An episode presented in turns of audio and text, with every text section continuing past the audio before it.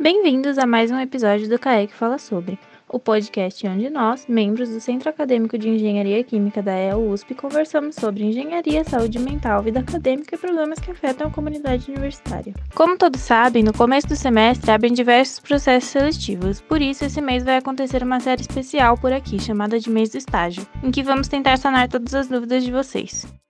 Eu sou o Nanete. E eu sou a Júlia. Estou no primeiro ano de Engenharia Química da EEL e faço parte do departamento de eventos do CAEC. Para começar a nossa série comentando um pouco sobre a parte burocrática dos estágios, trouxemos o Luiz Gustavo, chefe técnico na Divisão Técnica Acadêmica, o DTA. Oi, Luiz, muito bem-vindo. Pode se apresentar para o pessoal e contar para a gente um pouco das responsabilidades do setor de estágios da Facul. Obrigado, pessoal. Agradeço o convite é, poder estar aqui falando com os alunos da EEL. Eu estou na USP desde 2013 e desde o meu ingresso eu trabalho na DTA. Eu passei pelas COCs dos cursos de Engenharia Química, Industrial Química e de Produção, na gestão do professor Massola com o professor Carlos Alberto. Depois fui chefe da seção de apoio na gestão do professor Renato com o professor Hamilton.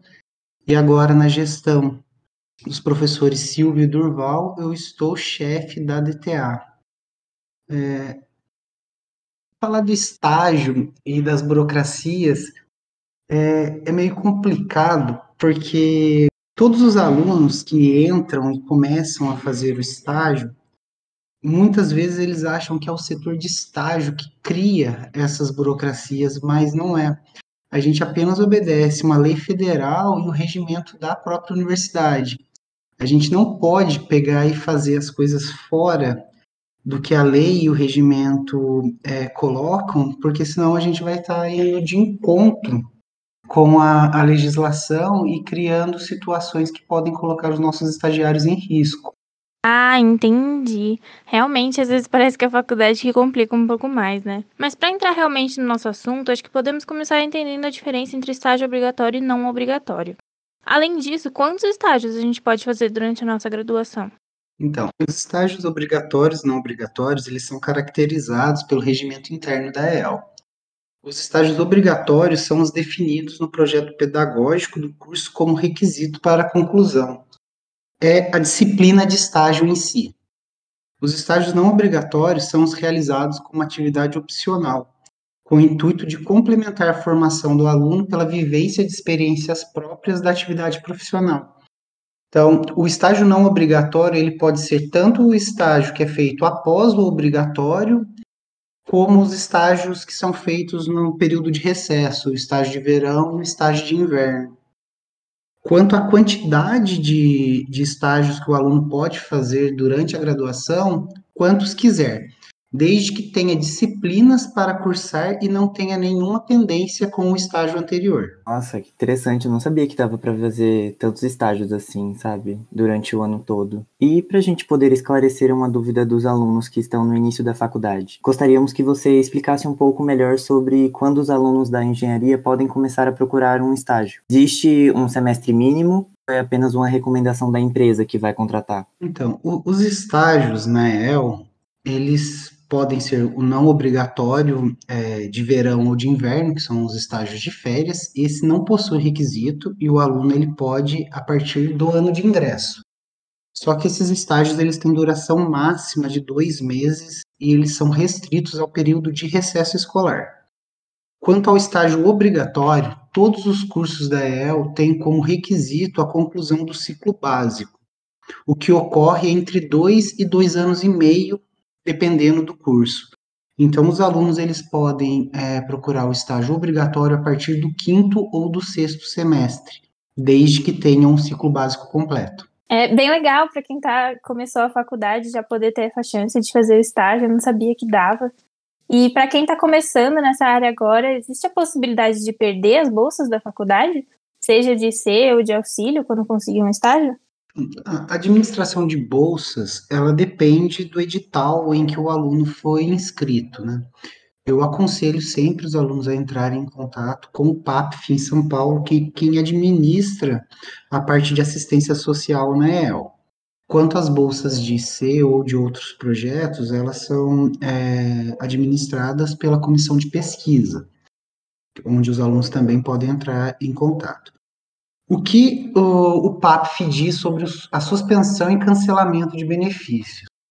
Diz que todos os benefícios poderão ser suspensos ou cancelados a qualquer momento se ocorrer um dos seguintes itens para o aluno contemplado: melhoria na, na situação socioeconômica apresentada por ocasião da concessão, omissão de dados socioeconômicos e alteração do perfil socioeconômico inicial após análise dos documentos comprobatórios. Então, se houver uma auditoria e for constatada que o aluno obteve uma melhora, é, uma melhora socioeconômica, pode sim existir a suspensão e o cancelamento dos benefícios. Então, galera, vamos prestar atenção nessas alterações para a gente conseguir ter o estágio. Bom, agora que a gente já entendeu essa parte, qual é a documentação que a faculdade e a empresa exigem para dar início a um estágio? EL exige o termo de compromisso de estágio, que é o que a gente chama de TCE, e o plano de trabalho em estágio, o que a gente chama de PTE. São apenas esses documentos. A USP ela não faz mais a exigência de celebração de convênios entre a empresa e a escola.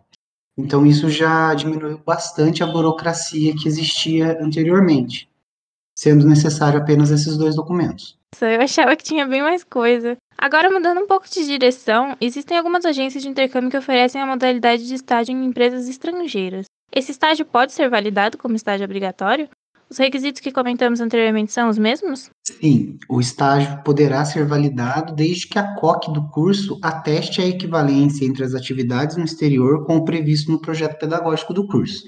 Quanto aos requisitos, aí não há necessidade, a não ser que a, a agência ou, ou a empresa lá do exterior exija que o aluno tenha uma conclusão mínima, um percentual mínimo de conclusão do seu curso. Hum, entendi. Então precisa, né, estar tá atento a, essas, a esses requisitos das outras instituições. E assim, Luiz, a gente sabe que muita coisa mudou durante a pandemia. Então, conta pra gente o que mudou sobre os estágios durante esse período. Os burocráticos junto a EL se tornaram mais ágeis e mais práticos para controle. O atendimento se restringiu ao contato via e-mail e os nossos alunos sentem falta de formas mais diretas para esclarecimento de dúvidas. É, embora um lado tenha melhorado com a agilidade e,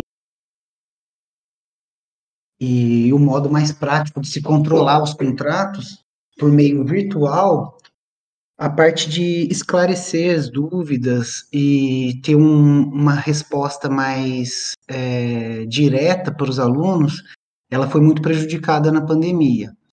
Então, o que a gente pensa é que, dentro das possibilidades, quando tudo voltar ao normal, de continuar aproveitando o que deu certo e melhorou e retomar o atendimento presencial, que é o que os alunos mais sentem falta. Espero que dê certo acertar, continuar com essas facilidades, porque seria muito melhor.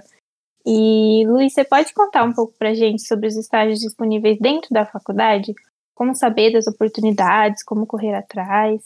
Bom, os estágios internos são oferecidos pelos departamentos ou por meio de agências como a USP Inovação. O melhor meio para se inteirar acerca das oportunidades é sempre ficar atento ao e-mail institucional. É, todos os alunos têm que ter o hábito diário de checar o e-mail, porque é o único canal oficial para comuni comunicação, tanto da EL com os alunos, como da própria comunidade USP. Então, toda a comunicação da USP com os alunos é feita única e exclusivamente através do e-mail institucional. Os outros contatos são para casos de emergência. Quando a gente não consegue mesmo a resposta do aluno, a gente tenta daí por, é, por telefone, tenta entrar em contato pelo WhatsApp ou outras é, redes sociais, mas isso é em casos extremos. O aluno ele precisa estar sempre atento ao e-mail institucional. Galera, então vamos prestar atenção nas nossas caixas de entrada, aproveitar a oportunidade. Agora, eu queria que você falasse um pouco melhor sobre um tipo de estágio que muitos dos alunos não conhecem, que é o estágio de verão. É comum na nossa região, tem procura desses estagiários pelas empresas. O estágio de verão é algo novo na EL. Ele foi regulamentado pela portaria número 18 do ano de 2020, de 25 de setembro Trata-se de um estágio não obrigatório de curta duração, que pode ser feito por qualquer aluno, independente de possuir ou não os requisitos para estagiar, nos períodos de recesso escolar. É uma excelente opção para dar início à vida profissional e um ótimo caminho para criar um network mais efetivo. Mas cabe aqui frisar que ele só pode ser feito nos períodos de recesso. A ideia de estágio de verão é bem legal. Aí surgiu uma dúvida aqui. Você sabe se tem bastante oportunidade em Lorena e regiões? Os estágios de verão, uh, primeiro, os primeiros estagiários foram em janeiro desse ano, né? Janeiro e fevereiro. A gente teve sim bastante estagiários, e muitos deles vieram a ser é, efetivados depois como estagiários é, por tempo normal de contrato, que é de um ano. Eles deixaram de ser um estagiários de, é, de summer job para se tornarem estagiários de fato. Mas daí, porque daí eles já obtiveram o requisito da disciplina de estágio. Mas todos eles conseguiram. Então, por isso que eu até disse que é uma excelente opção para dar início para a vida profissional, porque é um caminho mais curto. E para as empresas também é melhor, porque ela, ela pode fazer uma espécie de teste né, com o aluno, sem precisar firmar um contrato de longa duração. Entendi, obrigada. E outra dúvida que surgiu agora também é, se eu quiser fazer um estágio em São Paulo ou em outras cidades que têm campus da USP, eu posso transferir minhas matérias para lá para fazer o estágio nessa cidade? Então, é, não é aconselhável fazer isso dependendo do, de onde o aluno está em seu curso, porque as disciplinas da, de outras unidades nem sempre vão bater com o conteúdo das disciplinas da EL. E os alunos da EL não vão ter prioridade de matrícula nessas disciplinas em outras unidades. Dificilmente um aluno de, da EL vai conseguir matricular na Poli ou na ESC na primeira ou segunda interação. Geralmente isso ocorre apenas no período de requerimento. Então, é um risco deixar para cursar as disciplinas em outras unidades, visando o estágio fora aqui da região. Mas a gente tem muitos alunos que estagiam em São Paulo e que fazem as disciplinas normalmente no campus de Lorena. Nossa, eu não sabia disso, eu não consigo nem imaginar. mas, mas então é meio arriscado mesmo, não, não é muito aconselhável, né? E infelizmente a gente já está chegando ao fim da nossa conversa. Luiz, queria te perguntar, assim, para finalizar, se você tem alguma coisa que você gostaria de falar para acalmar, incentivar e aconselhar os alunos que vão tentar estágio. Perseverem. O tempo que, que estamos vivendo não está fácil, mas as, as empresas elas seguem contratando em um volume até maior que em, dos, os de tempos normais. Agarrem as oportunidades e se dediquem ao máximo. Quando estiverem estagiando, sejam éticos, responsáveis e dedicados. Assim vocês deixarão as portas sempre abertas para os futuros estagiários oriundos da EL. Gente, é, isso é uma situação até meio controversa, pelo tempo que a gente está vivendo, mas na época de pandemia, é, a contratação de estagiários ela não parou.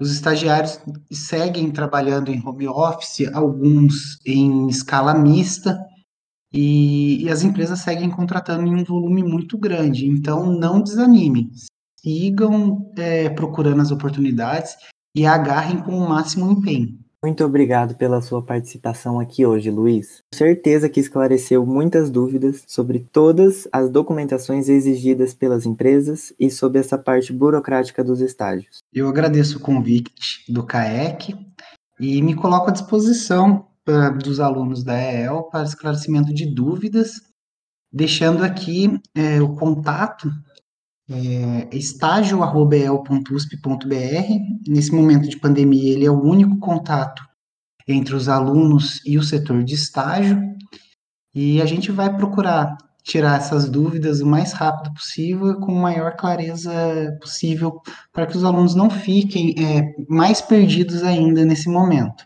Obrigada, Luiz, por todas as informações, por essa conversa. E, e gente, esse e-mail que ele falou vai estar na descrição aqui do episódio, junto com o link do site da EL sobre os estágios. E fiquem ligados que esse foi apenas o começo da nossa série desse mês do estágio, então fiquem atentos para os próximos episódios, que no próximo a gente vai contar um pouco sobre os processos seletivos. Muito obrigado por ouvirem esse episódio do nosso podcast e fiquem ligados nas redes sociais do CAEC para mais informações. Estaremos esperando por você no próximo episódio.